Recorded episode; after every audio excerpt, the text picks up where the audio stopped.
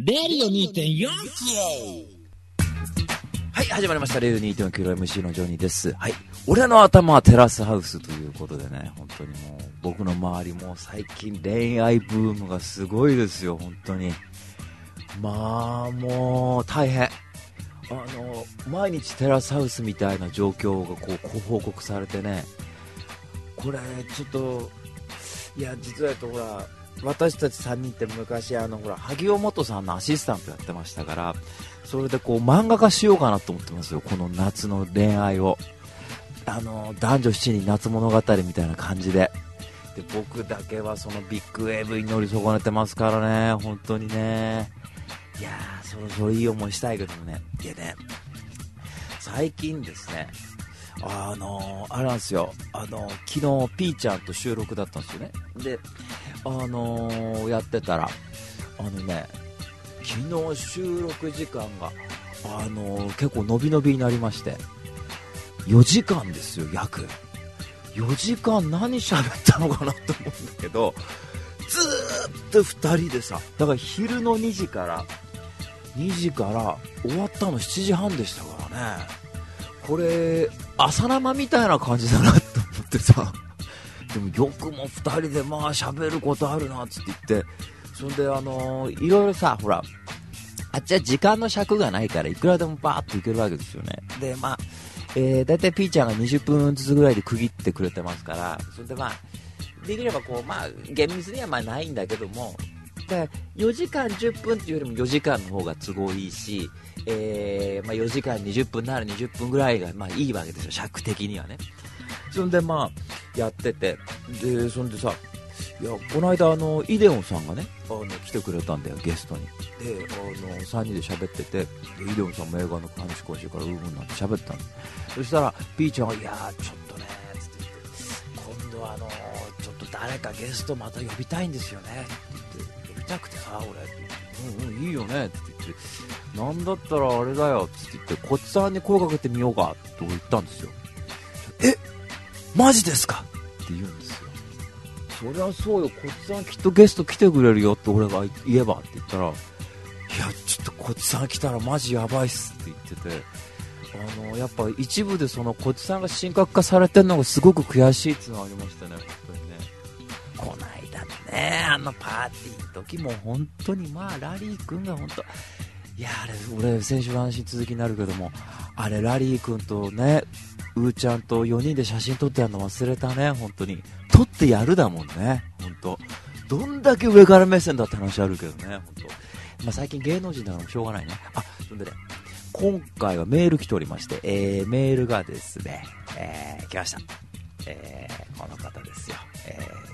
早速話題に出ましたけどもね、ラジオネームイデオンさんから、えー、天才 DJ ジュニーさん、天才ラジオディレクターポツさん、木星からの長旅お疲れ様でしたのうーちゃんさん、こんばんは。毎回楽しすぎる放送ありがとうございます。6月3日、えー、6日アップ、アップ回も早速聞かせていただきました。趣味の幅の広さ、映画リテラシーの高さ、もう感動すら覚えるレベルです。ジョニーさんおすすめの映画を見る時間がないの悔しいです。しかし、毎回褒めてばかりいるのもどうなんでしょうかね。まあいいかと。こんなツッコミいらねえだろってね。えー、そんで、えー、ジョニーさんが有名人だったら私の友達がやってるお店を宣伝してもらいたいと思ってるイデオンでした。というわけで、えー、メールがありがあメールありがとうございます。ね。いやーもう、あれですよ。なんだ、こういうメールがないとやっていけないんですよね、最近、本当あの、こ れあの、まあ、ピーちゃんがちょっとね、こう、まあ、これ放送で確か言ってた方がいいかな。あの、ちょっと、俺の、その、友達に、この放送を進めたら、その、この放送の魅力が伝わってないっていうのに、すごく俺は悔しかったって言ってくれて。ありがとうございますって言ったんですけどね、本当もう再生回数はちっとも伸びはしないのに、あ、違う、ニコ動の再生回数は伸びてないだけで、あの、ホームページの再生回数は9万8000回ありますけどもね、本当毎回ね。えー、もうね、でもこういうもうリスナーさんからのメールで本当やっていけますから。だって俺は、これはさ例えばたまに撮影の現場とかあるでしょ、ね、たまに友達と会ったりするでしょ？そういう時でも必ず言うもの。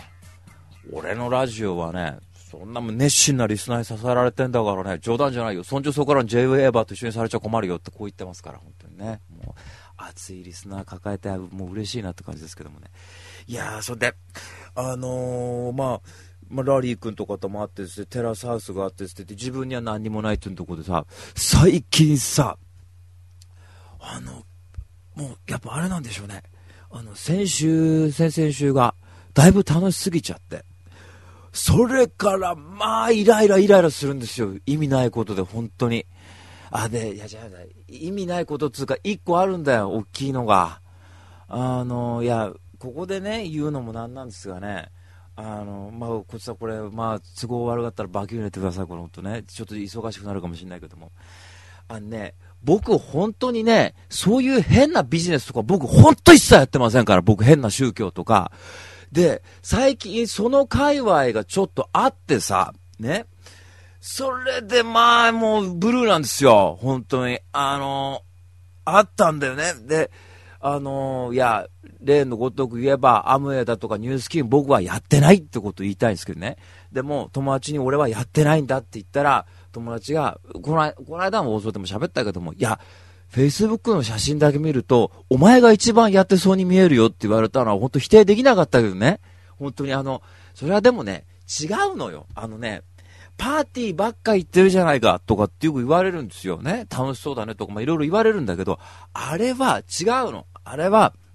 やつが、例えば友達とかに写真撮ってもらうにしてもね、あれはね、一回行ったやつをね、小分けにしてアップしてるんだよ、毎回、本当に。だから、僕が言いたいのは、1ヶ月あるでしょ？そのうちの、だから30、30日あって、そのうちの29日は僕大体毎日死にたいと思って、ルイマールの鬼火を見続けてる毎日なんですよ、本当に。ね。僕は本当そういうとこあるわけ。だから、あのー、本当最近ちょっとそういうのがあって、で、なんでそういう俺が言うかっつうと、これ前にも喋りましたけどね、2月ぐらいの放送で。僕一回そのアムウェイやってる友達と大揉めしてるんですよ、一回。で、それからトラウマなの、本当に僕は。あのー、嫌いなのね、僕は。で、やってる人は勝手にしろって話ですよ。これ宗教にしたってなんだってそうなんだけども、俺は、俺は一切やってないと。だから、俺ね、パーティー好きなんですよ。こう、誕生日パーティーだとか、新年会だとか、忘年会だとか、ね。これ、集まる、集めるっていうか、みんな声かけるときは、僕、何の目的もなく、本当みんなに会いたいと思って、ただ呼んでるだけなんですよ。これ、本当に。あのね、それを強く言いたいと思って、先週それを言いたいなと思ったんだけど、ちょっとそれどころじゃなかったからね、もう先週楽しすぎたから、あれだったんですけど、だから、いや、あのね、今後ね、もしね、そういうネットワークビジネス、アムウェイでもニュースキンでもやってる宗教でも何でもいいですけど、で、僕に近づこうとする方いたらね、頼むから僕のことシカとしてくれって言いたいんですよ、本当に。あの、そうすると、僕がトラウマって繊細なこと、そういう部分が繊細だってことかもわかんないけども、あのね、そうするとね、僕が考えすぎなのかもしれないですよ、これもしかしたら。そうすると、あの、僕がその、例えば何の意味もなく、集まろうぜって、わーっと誕生日で集まってくれる友達とかに、誤解生む可能性があるわけですよ。例えば、来月花火やろうとかって言った時も誤解生む可能性があるわけ。ね。こういうこと熱く言うと逆に誤解するって話あるかもしれないけど、なんかね、で、最近その、ようやくその、一時期トラウマだったわけですよ。それこそ、全部まあ、またバキュ入れなくてもいいや、これね。一時期、ね、アムウェイで誘われてって10年ぐらい前に会った時に、あのー、その時にさ、友達がニュースキン始めたりしてって言っても、すごくブルーだったわけさ。で、あ、友達の集まりあるからおいで、つって言ったらアムウェイのそういう鍋売りつけられる回だったわけね。で、もうとっても怖かったわけ。で、その時、うーちゃんがまだ地球にいたから、うーちゃんに電話してさ、ね、うーちゃんつって言って、アムウェイの鍋売られたって言って、怖いって言ったら、うーちゃんがもう腹抱えて笑っちゃってさ、本当に。なんか言ったらもうまた電話しろよってこう言うわけ。その時からうちはやっぱ気持ちでかかったんだけどもね。そんで、そういうのがあって、で、ニュースキンがあって、つって言って、そしたら、そのまた別のイベントすぐ近くで、その時1ヶ月ぐらいして会って、もう相当ブルーだった時に、ね、ジョニー公明党入れてくんないって言われたんですよ、僕。で、そんで、公明党ってなんだろう？って言ったら、創価学会の支持母体だっつって言って、支持母体っていうか支持して、で、創価学会ってあってつんで、もうさ、人間のなんていうの？こう、第一時期パーティーボーイだった時だから、パーティーボーマーだった頃だから、あの、そういうさ、人がおいでって言ったらわーっと言って楽しいってだけじゃないんだってことを初めて気がついて、半年ぐらいさ、結構ブルーだったのよ、俺それから。遊び行くのも結構躊躇するようになってきたわけ。で、ようやく、まあ、ここ2、3年ぐらいですかね、また遊び行くようになって、そういうのがないっていう集まりがいくつかあってっていうのも楽しかったわけさ。で、これが最近またちょっとそういう界隈の動きが近々そばにあると、っていうので、それで結構ね、ブルーだったんすよ、実は言うと。先週ぐらいから。で、やっぱね、うーん、だから、あの、やるなら僕いないとこでっていうのがあってさ、あの、僕いないとこでっつうのは、僕の友達も込みでってことなんですよ、これは本当に。あの、本当ね、僕ね、それは Facebook の友達の数800人ぐらいいてつって言って、正直言うと、あの、一回きり会っただけで忘れてる人もいるんですよ。名前と顔が一致した人もね。でも大体、それは、なんか、あの、そうするとさ、前に友達に言われたのが、もうそういうの切っちゃえばいいじゃんって言われたんだよ。でもさ、俺思ったんだけど、まあそれも一理あるかもしれないけどもさ、やっぱさ、大事にしたいって自分的にですよ、超個人的に大事にしたいって思ってるのは、その時にこいついいなって思った気持ち嘘じゃないんですよ。それ本当なのね。だから、この828人って本当コンスタントには難し、難しいかもしれないけど、こう、遊んできたいんだ、俺本当に。みんなもう大事なの、友達は本当に828人。いや、Facebook 以外の友達も入れたらもっとですよね。で、みんなとうまくやっていきたいのよ。でさ、そういうとこがあるから、あの、本当友達って大事なんですよ。で、その友達にひびが入るような可能性があるようなことって避けたいんです、すごく僕。で、あの、この間もね、誕生日の後、ちょ、なんで最近イライラしてたかずっと、ちょっとさ、俺も最近暗いからね、あの、本当今日、うーちゃんにもお昼にうーちゃんも聞いてくれよ、つって言ってさ、そしたらうーちゃんが何やってんだよつって言って、何やってんだよって言って、いや、これこれこうだよ、でさ、つって、みんなの気にするんじゃねえですよ、本当に、えつって言って、もう、物に触れば全部解決するんだから、そんなのつって言ってて、そうだよな、つって言ったんだけど、で、それ、ひび入るの嫌でっ、つって言って、でさ、最近、いや、これ話すつもりなかったんですけどもね、何でもこの放送で喋っちゃうんだけども、あの、これあの、パーティーやったじゃないですか、誕生日会ね、うーちゃんこっちさ来てくれて、つって、ラリー君なりマイク来てくれてって、わーっとしても、あんなテンション上がったことな、最近なんですけどね、マイティー君なり、つって言って、で、せんべいさんもいて、つって言って、まあ、テンション上がったでしょ。で、その後にさ、あのやっぱパーティーにいろんな事情があって、こう、声かけられないメンツもいたんですよ。そのメンツから、あのー、なんで私を呼ばなかったんだっていうようなことも言われたりとかしてさ、結構さ、もう、わっけきゃーっとなってたから、その状況でこう言われたりすると結構ヘビーで、そういうのもあって、楽しかっただけにね、うん、そういうのもあったりとかしてですね、ちょっとあれだったっすよね、本当にね。いやーね、いや、だもうさ、この放送でだよ。そんな上田創価学会が嫌いだって、嫌い、嫌いだって言うと怒るかもしれないけども、僕が嫌いだって話なんで、これはちょっと勘弁してもらいたいんですが、あのー、ちょっと気悪くする人もいるかもしれないけれどもね、あの、まあ、そういうことですんで、あのー、ちょっと一つその辺はね、あのー、よろしくお願いしますってことで別に誰に言うわけじゃないんだけども。でね、あの最近ですね、もうあれなんですよ。だからあれ以降はずっと家にいたんですよ。家にいたな、俺。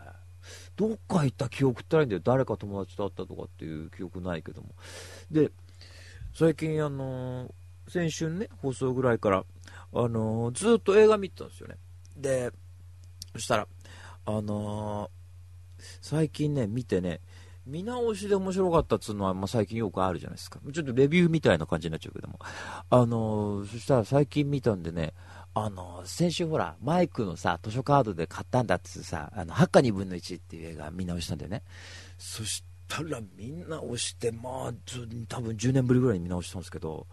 見直したらさ、大体ここ最近の持論としてさ、見直すとさ、大体面白いって言うでしょこれ久々に難しくて見てて、ちっともわかんなくてさ、映画の魅力としてさ、いや、でも参ったなーって久々に思って、あのー、なんか、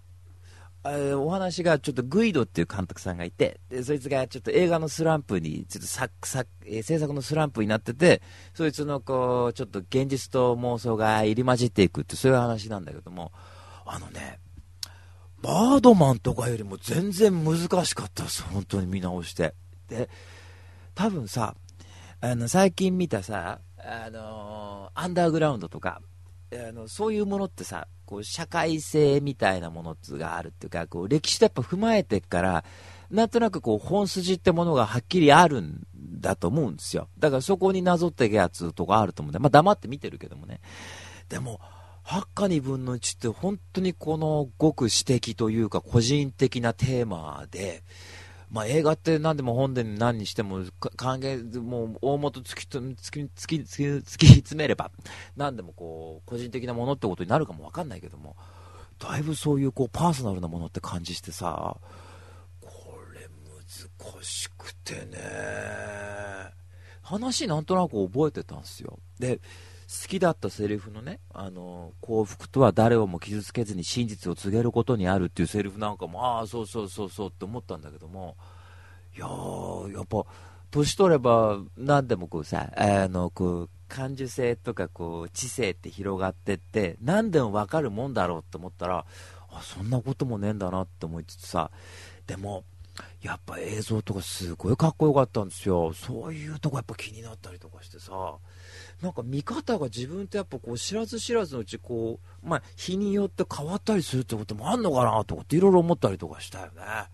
いやでも分かんないっていうのは悔しくて、悔しいからでもあえてでもまだ好きってこと言ってるんですけどね。で、最近ね、あと、大島由美子さんっているじゃないですか、漫画家の。で、その人ずっと僕先週で読んでて、大島由美子選手っていうのを読んでて、で、ずっと読んでたんですよ。で、うーちゃんとよく、ま、漫画の話するんだけどでうーちゃんと大島由美子の話なんかするとさ大島由美子ってこう割と評価されてるなんだっけ花の24年組萩尾本さんとかと一緒？で竹宮恵子さんとかと一緒か？あの辺の年代でしょ？でその辺の年代でっつって言って、まあ、評価されてる人なんだけどあの俺先週でこうずっと年代順に読んでるんですよね。で全然面白くなくてでうーちゃんに「大島由美子面白くないね」って言って「大島由美子はもううるさくてね」って言ってて「もう上がるような気するよ」なんて話したの。で最近さあの読んでんだよね。でちょっと読もうと思って読んだらさこれがずっとつまらないと思ったんですよ。大島美子さんの漫画って大体恋愛がストーリーのこう主軸になってて。そんで大体好きなんだけども、えー、なんかうまくいかなくてみたいなことがあってさ。で割と主人公の女の子が女の子多いな。でこうピュアで。でそうすると割とテンション高い元気な女の子でさ。で学校のこうクラスメートのイケメンにこうアタックするんだ。アタックっていうかあっていくんだけどもなかなかうまくいかなくてつうようなものが多かったわけでつまらねえなと思って読んでたんですよでまさに漫画のこうコマの間にさ花が咲くんですよわーっつって言ってで花が咲くような漫画ってあんま読んだことなかったから 僕読んでるのってこう、竹宮恵子さんとかさ、萩尾本さんとかじゃないですか。だからあんま花咲いてる印象ないんだよね。で、好きな漫画だったら、ヒーズルとか天使とかだから花一つも咲かないわけ。で、花ってこれどっから出てくるんだろうってこう、不思議でしょうがないわけね。で、それはハマんなかったんだけど、最近先週読んでたらさ、大島恵美子が急に面白く感じ出したんだよ。で、なんでかなと思ったら、僕ちょっとこうジェンダー論みたいなことって僕うまく言えないけども大島由美子が、まあ、ツイッターでもちょっと書いたんだけどもその結構さ性別をこの隠したりとかあのするものが多いんだよね。隠したり女の子だけど男の子のふりをしてるとか男の子だけど女の子のふりしてるっていう作品が結構この先週でまあどこだっけな朝日その生文庫から出たから朝日その生から出たやつだけど昔の先週ですけどで読んでるとそういうこう性別をこう入れ替えたり隠したりっていうものが結構多くて。でそうするとさなんか気になったんだよ。そこは突然。でこれってどういうことなんだろうと思って。そうするとさ24年組とのこう、まあ、萩尾元さんと竹宮恵子さんを、まあ、ちょこっと読んでるからそういうその辺の人たちの比較になるとさスターレッドって作品が萩尾本さんであったけどそれだと男が女に変わるんですよね。これもピーちゃんの放送でもちょっと喋ったんですけど。でそこが変わるっていうのとあと竹宮さんだったら、まあ、もっと同性愛とか結構僕が読んだやつだと多かったですよね。あの競争曲だとかあの、まあ、風木もそうですけども。でそうすると大島さんのも同性愛までもちょっとニュアンスもあるしそういうふうに描かれるところもあるし。であと、えーまあ、性別のこうもう萩尾さんだとスターレッドだとスターレッドだけ、まあ、ちょっと今引き合いに出してますけども。スターレッドだと完全にこうもう体が変わるわけでしょ？でもそこまでいかないっていうとこでなんかこうそこに大島さんっつうのはなんとなくその自分のその個性みたいなとこ見出したのかなとかっていうふうになんかこうちょっと気になって。そっからなんか面白くてさ大島さんが。であと感じたのが大島さんさっき BS 漫画屋見てるからそういうとこちょっとあのなんとなく気になるのか分かんないけども大島さんが変化していくって感じもするわけ。年代順に読んでいくと。で作家の成長みたいなことも感じるんですよ。読んでて。でそうすると大島さんが先週の中でこう、まあ、一つの漫画の中で「さようなら女たち」っていう確か作品があってその中で花がまた出るんですよ。でパーッと。そうするとその漫画の主人公が、まあ、それ以前にもしかして言って言ったかもわかんないけどもその作品に対してその花に対してさこの花って一体何？っていうツッコミを入れるんですよでそうするとさ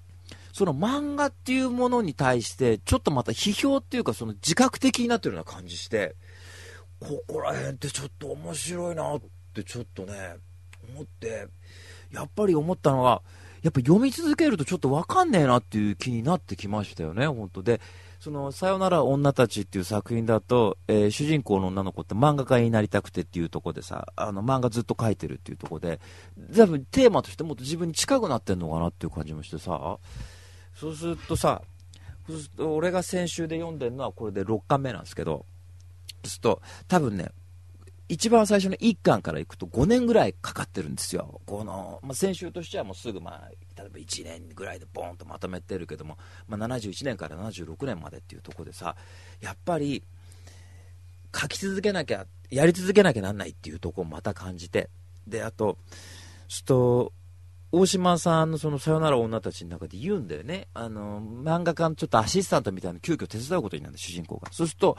その漫画家の先生に主人公自身がそのセリフを言われるんだよ。で、そうすると、僕は萩尾さんって人がやっぱ少女漫画で、まあそんなたくさん読んでないですけど、あの、まあ何人か読んでる中でダントツ一番好きな人ですけど、萩尾さんだと、もう最初の方から萩尾元なんだっていう印象があるわけ。で、最初から完成度がすごく高くて、最初からすごく繊細な世界で、見てるとこう、本当になんかこう、締まりのいいこう小回り、素人から見ても、あ、わかるっていう、こう、ちょっと、映画が上、漫画が下っていうつもりは一つもないけれども、なんか映画見てるみたいだっていうようなこう感じするわけね。っていうとこでさ、大島さんってだいぶその作家になるまでに時間かかったと思うんですよ。作家ってこれ漫画家って意味含めてですけど。でも、片やさ、やっぱり僕なんかが読むと全然魅力に気づけない足立光って人もいるわけですよね。で、タッチやった頃はもう十何年経ってるのに、僕は一つもタッチのことが面白いと思わないわけ。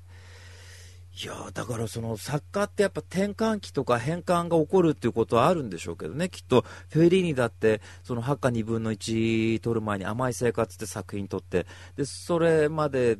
の作風とちょっと変わったっていう話もあったりするじゃないですか。なんかそういったことは考えてね、最近ね、あの、今日はちょっと映画になるんですけど、あの、またスタニスワ・フレームの虚数っていう作品を読んだんですよね。で、そういうことかん、なんかすごく難しい作品で、今度、あの、前、レムはあの、完全な真空っていう本を紹介したでしょ。で、それは、えー、架空の本についての書評集だったけど、今度の虚数っていうのは、その架空の本についての、えー、序文集になってるんですよ。だから、小説なんだね。短編集なんだ。で、これとか読んでてもさ、ゴーレムなんと、ゴーレム11、17だかってま作品があって、それでもあのコンピューターが、もう人知を超えたコンピューターがその人類に向かって抗議をすると、その抗議録が入ってるんだけど、そういうのとかもとっても難しくて、太刀打ちできないんだけどさ、最近さ、俺さ、やっぱ5月病なんだな、これ。今の話聞いても5月病だなって思うし、一つも楽しい話しなくてね。俺、最近、こういう風にない頭でなんか物考える癖ついてんですよね、ちょっとね。いやー、なんなんすかね。なんか僕もちょっと変わってきてんのかなとかって思ったりとかしてさ、うん、ね。これ、もしかしたら、今度あれやるかもしれないですよ。今年年末あたり。いきなり僕、それこそまたプルーストとかね、難しい本って言えば僕の中じゃプルーストだから、プルースの失われた時を求めてがっつり紹介したりとかってことあるかもわかんないけどね、本当ね。今ならなんかもうちょっと読めそうな気がするんだけどね、俺本当。っていうかさ、それでもさ、俺ってでもね、結局複雑な性格してんなと思ったって話なんですけど、さっきね、これまあ俺らしい話ですけども、さっきね、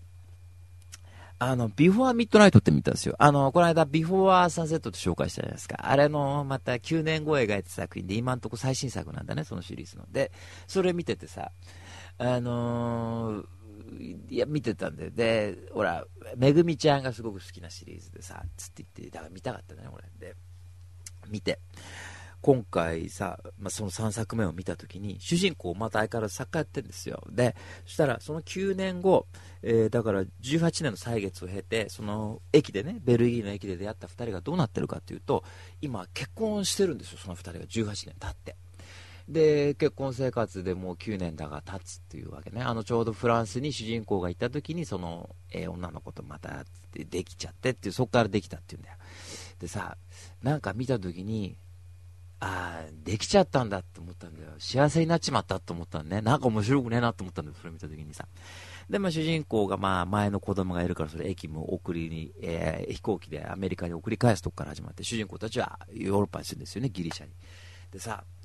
主人公がさ、作家になってて、その作品が結構評判になってると。で、相変わらずその彼女と今の奥さんとの思い出をこう綴ってっていう作品を書いてるんだっていうんだよね。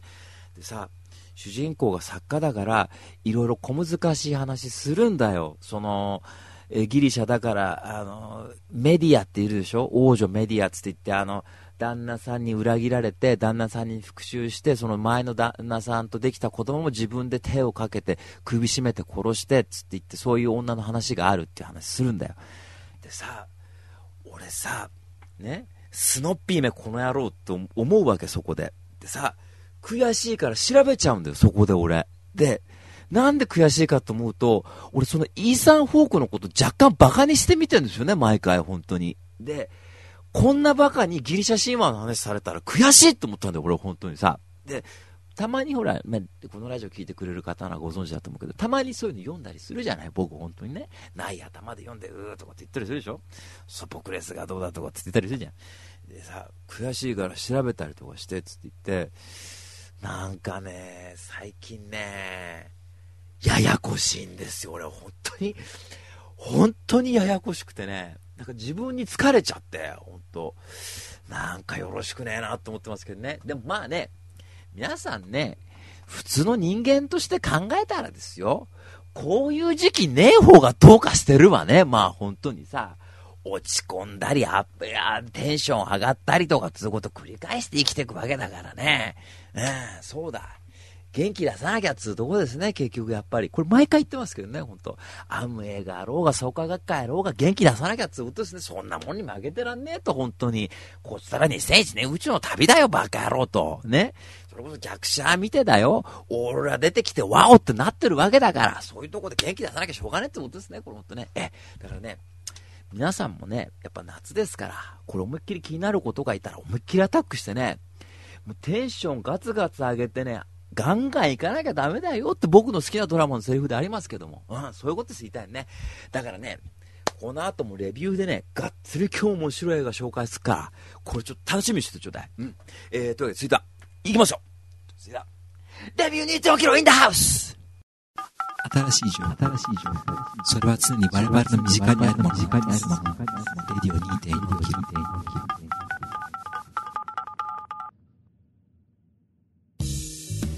はい、というわけで、レビュー2.4キロですけどもね、えー、今日の1本目はですね、先週あの紹介できなかったこれですよ。はい。えー、監督さんがですね、ちょっと待ってちょうだいよ。ハル・アシュビーでね、えー、ハロルドとモード少年は虹を渡るですね。はい。今ね、ファイルをちょっとね、アップロードしてたら、アップロードって別に変なアップロードじゃないんですよ。ね。えー、してたらちょっと遅くなっちゃってね、ネットが。おいしょ。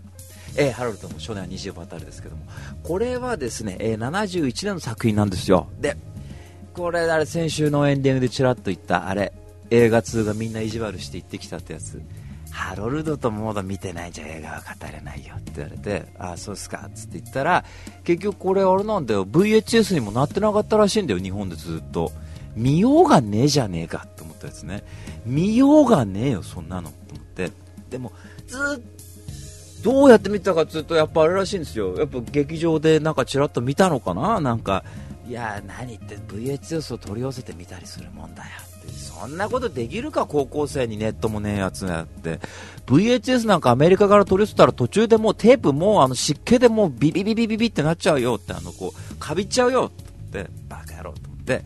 で、カロルとも少年虹を渡るね、ハルアシュビって人は、まあ、チャンスという映画がもう大名作で、本当に手放しで喜んだと。ね、手放しで拍手したってことやりましたけどもね、もうそのぐらい大感動した作品の監督さんですけどね、でその人の代表作の一本ですね、これは。で、お話がですねあの19歳の男の子が主人公なんですよ。で彼がまずオープニングでレコードを聴いてるところから始まるんですね。で足のアップで。でレコードを準備してって言ったらこれキャット・スティーブンスっていう人のさ曲がかかるんだよ。多分ね。でキャット・スティーブンスがかかって。でだからレコードをセットした瞬間にキャット・スティーブンスがかかる。でオープニングが始まる。でその男の子が椅子の上に立って首つるんですよ。グーッつって。でお母さんが入ってきて何やってるのあなた。もうまたそんなことやって。やめて悪ふざけは。そんなテンションももうお構いなしなのよまたもうふざけちゃっていい加減にしてよって言うんだよね。であなたそれよりもねって私がこの間言ったことちゃんとやったってもうさ無視なんで自殺しようとしてるってことだ。でこの男の子ってのはもうすごいその死に見せられてんだね。だから自殺を何度も何度もするんだよ。自殺を演じてるのかな。で精神科医とかにかかったりとかもするんだ。でそんな男の子が葬儀に行くんですよ。でその葬儀行った先でいつもその葬儀で会うおばあさんに知り合うおばあさん知り合うわけでこのおばあさん79歳なんだけどこのおばあさんとこの19歳の少年が恋に落ちるって話なんですよでこの年齢差たるやね加藤ちゃんもまあ真っ青ですよだから僕は加藤茶もどんどん恋愛した方がいいって言ってる。でも、加藤茶は、あれはもう完全にこう吸い取られてると、正規をね。それは良くないと。ね。でもこのね、ハロルドともう初年二条渡るは、19歳の男の子はもう暗くて、でもこの79歳のばあさんがまあ元気でさ、で、私80歳の誕生日になったら私死ぬのって言ったんだよね。もうそんなもう生きてたってしょうがないわって言ってんだ。で、そういうさ、もうこのおばあさんがもう天真爛漫でもだから葬儀の帰りにさいつも車盗んじゃうんだよでその主人公を隣に乗っけたりしてつって言ってで一緒に遊園地とか行ったりとかすんの。でそういう主人公がそういうおばあさんと接しているうちにやっぱりこうどんどんやっぱりポジティブになっていくんだね。ポジティブって言い方よくないな。まあ生きる喜び見出していくわけさ。で俺この映画って偉いなと思ったのがやっぱねこの2人のセックスまでやるんですよね。でずっと僕見てて、セックスしないの？この2人って。あと、でもキスシーンはないんだ、でもその代わり。だから、やっぱ、こう、ある意味で言うと、これやっぱアメリカの映画ですから、そうするとアメリカってのはやっぱ保守的なところがあるから、この映画けしからんって言った人もいるらしいんだよ、やっぱり。そういう州があったらしいんだね。ちゃんちゃらおかしいでしょ自由の国って言ったって結局公開中止になるっていう国、あ州だってあるんだからさ、本当で、そういうとこで怒る人いるらしいんだよ。でもさ、やっぱさ、別に神とかそういう視点で見ればさ、別に年齢なんかどうだっていいじゃないかと。いや、神なんて持ち出さずとしてもだよ。俺なんかからすればさ、60年の差なんて地球の歴史から比べたらもうほんと瞬きにもなりゃしねえよって俺よく言うけども、本当に。だからもう僕はどんどんやった方がいいって思ったんです、これ見てて。で、このおばあさんが、おばあさんって言い方よくないね、えー、ルルースって、モードって言うんだけど、えー、このモードが可愛いんだよ、見てると確かにさ、あの、で、すごいその、なんか変な薬だがなんかやって、こう気分良くなったりとかしてるわけ。で、やっぱ、生き方として見てて、僕こういうね、あの、モラルから外れてる、つまりこう、なんとなく世間一般のルール、60歳になったらやられ、70歳になったらか、鈴木誠純が言ったけど、老人療が始まって、つって言って、こう、えー、まあ、なんだ、こう、年相応のこと考えろと、ね。この考えろってのは困りもんで、あのね、年齢ってのは自分で決めるもんだってのは僕の持論なんです、これは本当に。だから、僕このモードって人は見ててとってもいいって思いました、生き方として。やっぱり、こうあるべきっていう風にね、はっきり言ってやれる、これは。いや、でもね、あの、べきって言っちゃうけど、こうしないって言い方もそれはそれで尊重するわけ。だから何だっていいってことを言いたいんだ、俺は本当さ。で、そのモードがでも明るいでしょ？で、明るくてもさ、やっぱり79年生きてるわけよ。そうすると、それなりに歴史の重みってものはやっぱあるんだ。そうするとさ、うまいんだよ、春足火は。もう、あの、俺とうーちゃんとコツさんするのはその昔大学が一緒で、春足火研究会っつうとこ入ってて、毎週春足火の映画見たもん、3人で。で、さらば冬のカモメってね、春足火のそのジャック・ニコルスの主演の映画あるでしょ。で、それに憧れて我々3人も本当に海軍に入ろうっていう話があったんですよ。でも俺ら3人目が悪いからそれで落っこっちゃってね、海軍に。で、日本に軍隊ないっていうとこで、水兵さんの格好できないっていうとこショック受けて入っちゃ入るのやめたんだけども。原橋美がうまいのが。ね、モードとハロルドがデートしてるでしょ？そうすると、モードの腕を一瞬映すと、モードの腕にさ、囚人番号の入れ墨が書いてあるんですよ。わかりますか？皆さん、これ本当に。これわかんないやつ生きててもしょうがないし、映画見ても何にも面白くないからやめちまえってことになるわけだけど、まあ、バカ、バカなやつのために言うと、今なんでこんなバカなやつって言ってるのかわかんないけど、知らない人のために言うと、つまりそのナチスのね、その囚人だったってことなんです。だから、そういう人がそういう生き方をしてるっていうことをワンカットですよ、これは。ここに知性とかセンスってものが現れるわけさ。ね。今のバカな方がってまた方が批判するけども、そうするとここでジュジュがかかって、ね、昔の、えー、モードのカットバックです。本当に時代が遡って白黒のモノクロのフィルムになります。そうじゃねえんだ、映画っつうのは。どこで切るかってことです。これ、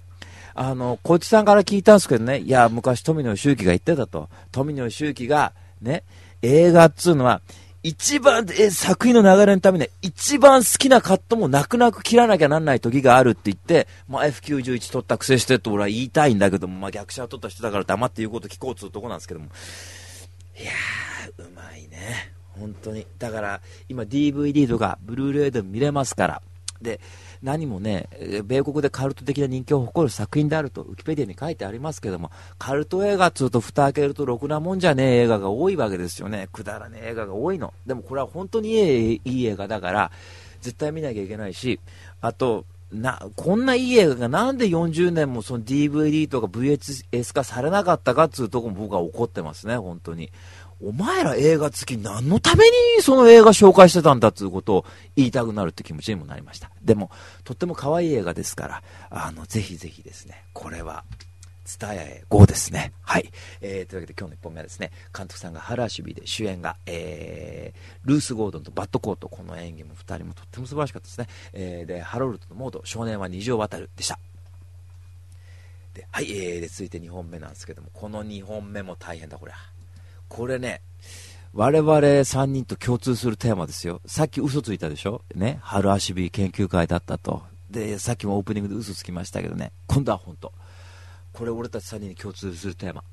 監督さんがね、テオ・アングロプロスでね、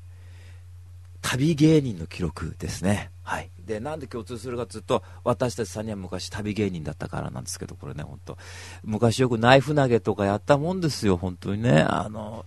僕の頭の上にトマト乗っけて、こいつさんがナイフ投げて、で、それで僕の額に刺さっちゃってっつうとこで、それから僕とこっちさん仲良くなったんだけどもね。まあ、そういうことあったけど、ドゥーちゃんがこう、虎使いで本当虎の背中に乗ってこうね、サーカス回ったりとかやった。ね。で、そんでこう、あれですよね、フェリーニ的な感じで言えば、こう、鎖を引きちぎるパフォーマンスの横で、うーちゃんこう、隣でパフォーマンスしてっていうこともあったんですね。我々旅芸人の一座だったから。まあ、懐かしかったの見てて。まあ、それ嘘なんだけども。で、まあ、テオ・アンゲロプロスですよ。これ、まあ、ギリシャ映画です。で、えー、まあ、1932年、39年から、えー、52年のギリシャを描いてるんですよね。だからもう当然もう話は上がるように、もうヨーロッパの映画ですから、まあ、またナチスが絡んでくるんですよ。お前、毎回ナチスの話してるじゃないかって言われると反論できないんだけども、あの、まあ、早速1本目もそういう匂いは、匂いがあったけどもね。で、この旅芸人の記録っていうのは、このテオ・アンゲロプロスというこのギリシャを代表する監督さんの代表作って言われてる1本でね、まあ、長いんですよ。3時間50分ございますからね、これは。本当にね。えー、6時ぐらいから見て、途中でもう多分眠たいと思って見て、終わったの気がついたら12時でした本当に長かったんだけども。でも映画としては一級品だからこれ絶対見た方がいいね。で、あの、まあ、旅芸人のその、まあ、家族で旅芸人やってる連中をこう描くんだけどもさ、一番最初その52年の、えー、ギリシャから始まってつって言ってで私たちは旅芸人だと。で旅をしているっていうところから始まるんだけども。でその旅芸人がその39年で13年内で何が起こったかっていうことですけど、まあ、まず戦争がかかってきてってことなんですけども。でねこの監督さんってまあ、僕は昔、ユリシーズの瞳っていう作品見たんですけどもね、これ90年代半ばに作られた作品だったけども、えー、これを見た時の印象がまあって、それからだから十何年ぶり見直したわけですよね、見直したというか、まあ、アンゲロプロス見たと。ちょっとこの監督さんのスタイルとして、ワンシーン、ワンカットなんですよ、基本的には。だから、基本的にこう、長いの一つのシーンが、下手すると20分ぐらいずっと、黙って、黙って撮るんだよ。セリフがほとんどないの。もう皆さんが想像するヨーロッパ映画っていうものをもうイメージしたその通りの作風です。雨だ。ザー、ジー、カメラ、パンなり、ドリーっていうんですか？移動してつーことをやって、じーっと男たちがただ歩いてるのをじーっと映すと。ね。で、これの何が面白いんだって言うかもしれないでしょ？これね、かっこいいんだよ。アンゲロプロスのその撮り方、ワンシーン、ワンカットっつうと、年代をこうね、いろいろこう、だから途中で例えば46年の話とかっつって言って、こう、いろいろ時代を飛ぶんだよ。そうするとさ、かっこいいんだよ。パンで、ヒュッとカメラが右に動いて、で、登場人物追いますよね。右に追う。で、左に戻ると、字幕でこれ親切なんだけども、字幕で、46年から次字幕で52年って出るんですよ。だから、パンがもう演出なんだね、一つのもう完全な。だからこう、本当にね、えー、だからなんだろう、えー、っと、旅事史的、えー、えー、っと、だ、なんだ、本当ね、お芝居見てるみたい、本当で、途中で、旅芸人の記録っていうから、その芝居のシーンも入ってくるんですよね。で、そうすると、実際その舞台の上で、この間アンダーグラウンドと一緒全く。だから舞台上でまたその事件が起こるわけさ、現実の。っていうところとさ、その組み合わせ、ほんとカメラのその移動だけでその年代を飛び越えるっていうのは、これすごく贅沢なことですし、すごく映画を感じますよね。だって、普段ですよ、僕は例えば右向いて、今左に戻ったって年代飛び越えないんですよ。これすごく映画感じんの。だから、そういうとこの地味だけどもセンスですよね。だから、ここが僕はすごくハマってさ、退屈もするとこはあるんだ。そんな作風だからさ。じーっとその旅芸人が歩いてるとこ黙って上から俯瞰して撮ったりとかするからさ、するんだけども、でも何が面白いって、この映画ってさ、基本的にそのメロドラマとまでは言わないけど、やっぱね、オーソドックスな実にベーシックなそのドラマの展開を構造として持ってるんで作品の構造として。だから下手したら描く人によっちゃさ本当に昼ドラの東海テレビが作っている昼ドラのそういう翻訳にもなりかねないようなお話なんだね基本的には。でまあ旅芸人の一座がいてそんで、えー、まあその弟がまあ戦争関わってきますよね、当然ナチスと戦うんだと、そして戦争が終わった後っていうのは、今度はギリシャはさ、えー、ソ連が入ってきたり、イギリスが入ってきたりって言って、本当こう社会主義に行くか、資本主義に行くかっていうところでこう、右と左にもう極端な右と左に分かれて、えー、ギリシャがこう分断していくんだよね。でその中で弟がこうゲリラ兵として参加してとかって話も絡んでくるんですよ。いいんだ、そういうとこ。やっぱ、なんでこの映画支持されてるかっていうことがよく分かったの、見てて。あの、今言ったように、基本的なお話の面白さ踏まえてるからなんで、ちゃんとさ。やっぱこういうところ、そ実験的なところだけで突っ走んなかったっていうところがやっぱセンスでしょうね、これは本当にね。いやまあ、えー、もうね、4時間あるっつうとなかなかちょっとすぐ終わりそうだと思うけど、230分つうとなかなかこうハードなものに感じると思うんですが、えー、ゴダールの映画下手しと 3, 3本見れるんじゃないかって話がありますけども、えー、まあだからなかなかちょっと見るのた、えー、ハードかもわかんないけども、でもね、僕も途中で寝ました、これ本当にインターミッション入る前に、もう最近もう映画見ててもすごく面白いと思っても平気で寝ちゃうんだけども、まあだからゆったり見りゃいいと思うんで、え、でも見た後にはもう得るものがすごく大きいものが絶対あるってはっきり言えますから、えー、ぜひぜひですね、このアンゲロプロスという人の、えー、作風、えーなかなか個性的なものがあると思いますんで、あの、ぜひぜひですね、ちょっとトライしてみてください。はい。えー、というわけで今日の2本目はですね、絶対おすすめですんで、えー、監督さんがテオ・アンゲロプルスで旅芸人の記録でした。はい、えー、で、続いて3本目ですがね、3本目もおすすめなんだ。これ僕映画の神様に愛されてるなって思うんですけどね。でもね、あの、面白い映画ばっかだけじゃないんだよ。あの、つまんない映画もいろいろあって、96時間レクイエムとか、あとね、これもうね、本当にもうどうしようもない、ろくでもない映画で。で、あの、友達が好きなんであんま悪口言いたがないんだけど、イコライザーって映画も僕はハマんなかったし、あとね、ずっと罰ゲーム抱えてたんで、だから俺面白くなって当然なんだ映画が。あの、バイオハザードシリーズをずっと見てて、あの、本当に、あの、僕がもうちょっとカルシウムとかその日の朝牛乳飲んでなかったら思いっきりパソコンのモニター殴りつけかねなかった映画ずっと見てたんでまあ何見ても今面白くなるだろうってことなんですけども、えー、で今日の3本目。これもとてつもなくおすすめですね。えー、今日の3本目はね、監督さんがスティーブ・マックイーンで主演がマイケル・ファズベンダーとキャリー・マリガンでシェイムですね。はい。えー、スティーブ・マックイーンって言っても何もあのバイクまたがった親父の方じゃなくて、あの、えー、それでも夜は明けるの監督さんのあの黒人の、えー、スティーブ・マックイーンですけどもね、えー、まあ今週の映画見たんですけども、いや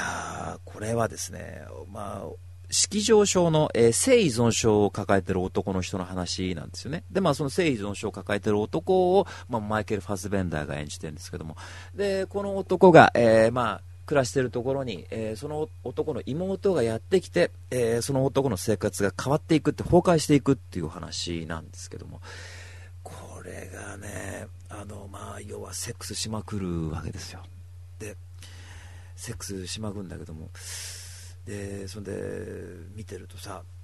俺の生活だなってことに気がついたんですよね。本当僕も性依存症で、もう本当セックスないと生きていけないですから、見てるとどんどんこうシンクロしていくんだ見てて、いいな、いいなと思ってて。で、あと、マイケル・ファズベンダーがかっこいいっていうのがあって、あの、とてもイケメンな人なんですよ。最近マイケル・ファズベンダーを見ることがとっても多いね。プロメテウスにしてもそうだしさ、最近なんかの映画でも出てきて、またマイケル・あ、ハンガーって映画見たんだ。またスティーブ・マック・イーンの撮ったやつで。で、ハンガー見て、俺なんか最近1週間に1回マイケル・ファズベンダー見てるような気がするって感じで、どんどん好きになってで、ちょっとさ、アメリカンサイコとかと一緒で、あのね、セレブなんですよ。ある意味主人公って。あの、すぐ IT 企業に勤めていて、結構いいとこのマンション住んでんの。でもね、あ、アメリカンサイコほどすごくスノップじゃないというか、もう手の届かないような感じあったじゃないですか、アメリカンサイコって。もう、あの、もう体を鍛えて、えー、えー、パックをしてつって言ってレコードをこうやって聴きっていう生活だったでしょあれもすごく憧れたんだけども、あの、今回主人公ってね、あの、すごくすごいこう、だからなんつうの、マンション、いいマンション住んでて、こう、本当にこう、エレベーターでっていうのマンション住んでるんだけども、まだなんかさ、こう、そこそこ頑張った人、うまいこと言ったような人の30代なんだよ。だからこう、すごいこう、まだ手の届くこう、お金持ちっていう感じね、見てて。で、それが見ててさ、すごくかっこよくてさ、俺。結構タッチ暗いんだよ。落ち着いてるんだけど、主人公がさ、友達の上司がいて、その上司がね、今日は仕事うまくいったから飲み行こうぜっつって言って、バー飲み行くんだよ、仲間と一緒に。でさ、主人公のその友達がさ、おい、あのグレーのスーツ着てる女いいな、ちょっとナンパしに行くぞっつって言って、その男がナンパしに行くんだよって主人公たまたまそばそば通り過ぎるとこいつ俺の友達でっつって言ってバーで話すわけでバーのそのちょっとフロアみたいなとこではこう他のメンツがこう踊ってたりすんだよね。これ俺の生活だなってこう、まあ、俺の憧れてる生活ってことですけども。で見ててさその主人公が友達を送った後にそのグレーのスーツ最初友達がいいって思ってたお姉ちゃんとまあセックスするんだけどね。その高架下みたいなとこでさ。あ俺の生活だなってまた思うんだよね。でそんでその主人公の妹ってのは入ってきてでその、ま、友達とって言ってあの妹がちょっとバーにバーでジャズシンガーやってるから見に行こうって言って行くんだよ。そこもさなんか俺大ちゃんと弟いるじゃないですか。多分大ちゃんと俺だったらこれこれこれって言いそうな感じ。ジャズバーもさ裏ぶれたようなこうタバコ臭いようなジャズバーじゃないんだよ。こうホテルの上にあるジャズバー見に行くわけ。でキャリー・マリアンが歌うんだよ自分の声で。でそこをさほぼほぼワンカットなんだよ。アップで。かっこいいんだこういうとこ。だから主人公とその妹ってのはいろんな確執があってっていうとこでこういろんなこう葛藤があるんです。でも見てるとこの映画まずこういう撮り方かっこいいっていうところで見ててニヤニヤニヤニヤして見ちゃうんですよ。あ俺絶対芸能人として売れたらこういう風な生活だって思って見るの。で僕気がついたんですけどやっぱね甘い生活とかアメリカン最高にやっぱり雰囲気が似てるね。あの都会的な大敗を描くっていうかさここがすごくやっぱ自分は好きで。でその主人公は当然体鍛えたりもするわけですよね。そういうとこ？でイヤホンすると音楽が鳴ってっていうとこでさ。でしかも鳴る音楽っつうのがまずオープニングでグレン・グールドかかるんですよ。その DVD セットすると。ゴールドベルグって分かるの？僕。ゴールドベルグだって分かって。その後かかるのが、ピャピャピャピャピャピャピャピャピャピャピャってコル、えコルトレーンかかる。マベバリットスティングスがかかって、で、トムトムクラブがかかって、つって言って、これ、俺のプレイリストから持ってったべ、スティーブ・マック・イーンってこう思ってさ、でも、見ていくと、やっぱそこでまず主人公の生活に憧れてっていうところで、やっぱ映画にやっぱハマってったの、すごくね、映像的にもかっこよくてっていうところで、でもさ、その後やっぱりその、性の依存を抱えててっていうことのその孤独っていうものをやっぱ描いていくんだよね。どんどんどんどん。そこに迫っていくと見てるとさなんか胸が苦しくなってきて俺こういう感性でもパニクるんだと思ってさ今まで2001年代インターステラーだって言って宇宙船が回ってるって自分が回ったらどうしようってパニクったことありましたよねでもやっぱ自分ってそういうとこも繊細なところがあるせいかあの見ててさ本当に俺ファズベンダーだと思ってニコニコして見てたら、本当に暗いところも抱えちゃってさ、客観視して見れなくなっちゃったんだよ、なんか後半の方。だから、途中さ、一旦一時停止するんだよ、なんか。見てて辛くて。なんかドキドキドキドキして。でもその、まあ、映画の結末はどうなるかってことは言えないんだけども、なんか、あの、とってもそういったところで、年齢ってことは僕は記号だっていうふうに思ってるけども単純な記号でしかないって思ってるけどももしかしたら下手すると僕だってまあ芸能人としてもしかしたら売れたらこういうま生活が待ってるかもとかっていうふうになんかいろんなことを想像したんでしょ僕も見てて。セックスしまくるかもしれないと。なんかでも多分映画のテーマとしてはすごくシンプルなことを言ってるような気がしていてそういったところもね、あのね、ニーホマニアックみたいな、なんか独特のユーモアみたいなものはきっとこの映画ないんですよ。スティーブ・マックイッチと多分直球ぶん投げてくるから、本当映画として、ガーンっていうさ。でも、ハンガーって映画、2008年の映画？あの映画だとまだ下手くそだったんだ、スティーブ・マックイーンって映画作るのが。でもその後3年経ってると、やっぱりそういう映像的なところっていうところでも、やっぱりここ見せてここは捨てるっていうとこよく最近言うけどそういうところのセンスがやっぱりこうさっきの、えー、大島由美子さんの話もちょっと通じるところあるんですけども、あのー、そういうところのこうセンスが磨かれてるっていうところも気がついてねとっても面白かったです、この映画そういった意味でも。でもあのスティーブ・マックイってやっぱセンスあるなっていうところであとマイケル・ファズベンターって人はそのさっき言ったアメリカン最後と甘い生活と似てるっていうところで言えばあのやっぱり2枚目ですから。やっぱりそのマルチェル・マストルヤンにしかり、えー、クリスチャン・ベールしかりって僕ら僕この辺大好きですからねやっぱイケメンがこううーって言うってのはやっぱりね映画っつうのはやっぱり僕やっぱ古い人だなって思った。これピーちゃんの放送でもちょっと若干喋ったんですが、やっぱり僕ってやっぱこういう綺麗な人が出てて、やっぱり映画として納得いくんだなっていうとこ感じましたね。うん。自分となんか向き合ったとこはあるかもしれません。はい。えー、というわけで今日の3本目はですね、もう今日の3本どれももう10点満点つけちゃうからもう絶対伝え見に行ってちょうだい。そりゃそうだよね。だってこれもう名画って言われてんだからこれ面白いに決まってんだ本当ね。ええで今日の3本目ね。監督さんがスティーブ・マックイーンで主演がマイケル・ファズベンダーとキャリー・マリガンでシェイムでした。というわけで以上レビュー2.9キロでした。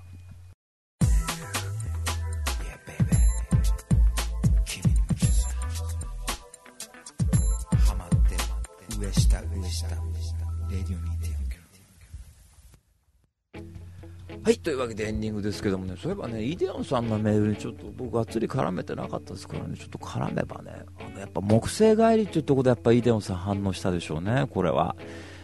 でやっぱ多分持ち出すまでもなく多分イデオンさんの中でもしかするといやイデオンさんバカにするなって怒るかもしれないけど2001年じゃなく木星って聞いた瞬間木星から帰ってきたってことは白っ子じゃねえかって多分思ったと思うんですよこれは本当にね、えー、でもうちは言ってましたよ本当。いやー木星の途中でねなんかプレッシャー感じたんだよねなんか何だったんでしょうかって言うから多分それ白子がそば通ったと思いますよって言ってなんだよなって言ってカチューシャもう私も白子からもらおうかなって思ったのによって言ってました、ね。えー、というわけでレディオ2.9キロではですねあの僕も木星から帰ってきたとか俺は火星から帰ってきたと。火星から帰ってきてそういう連中言いかねないからな本当。多分来週の放送でこれピーちゃんが僕も火星から帰ってきましたよとか下手したらもっと言えばあのなんかレンゲの花見て帰ってきたとかサンズの川でおばあちゃんと手振って帰ってきたとかそういう危ないやつもいるかもしれないからね本当、うん、僕最近反省してるんです本当。これで俺はやれ宗教やってるだとかイデオン教で世界を滅びるって言って本当にその聞かない知らない人には本当にもうわけわかんない放送やってるなと思ってね。自分で聞いて引く時があるぐらいだから知らない人それはリスナー数伸びるわけねえやと思ってるわけでね。いやまあいろんなメール募集しておりますんで全部てか全部ネタなんだから本当に。真剣に付き合っちゃだめよこのラジオ本当に。そりゃそうだろ？本当ね。真剣に付き合っちゃだめって言って俺のことやたらいじってくるね。あのバカとかいて本当にいつかぶん殴ってやろうと思ってるけどね本当今だったらやりかねねえな本当。危ない危ないね。というわけでいろんなメールまあ募集しておりますんで。じゃんじゃん送ってちょうだい。はい。というわけでこんな感じでレディオ2.4キロでした。また来週アディオスアミーゴグラッツェサルバトーレインダハウス。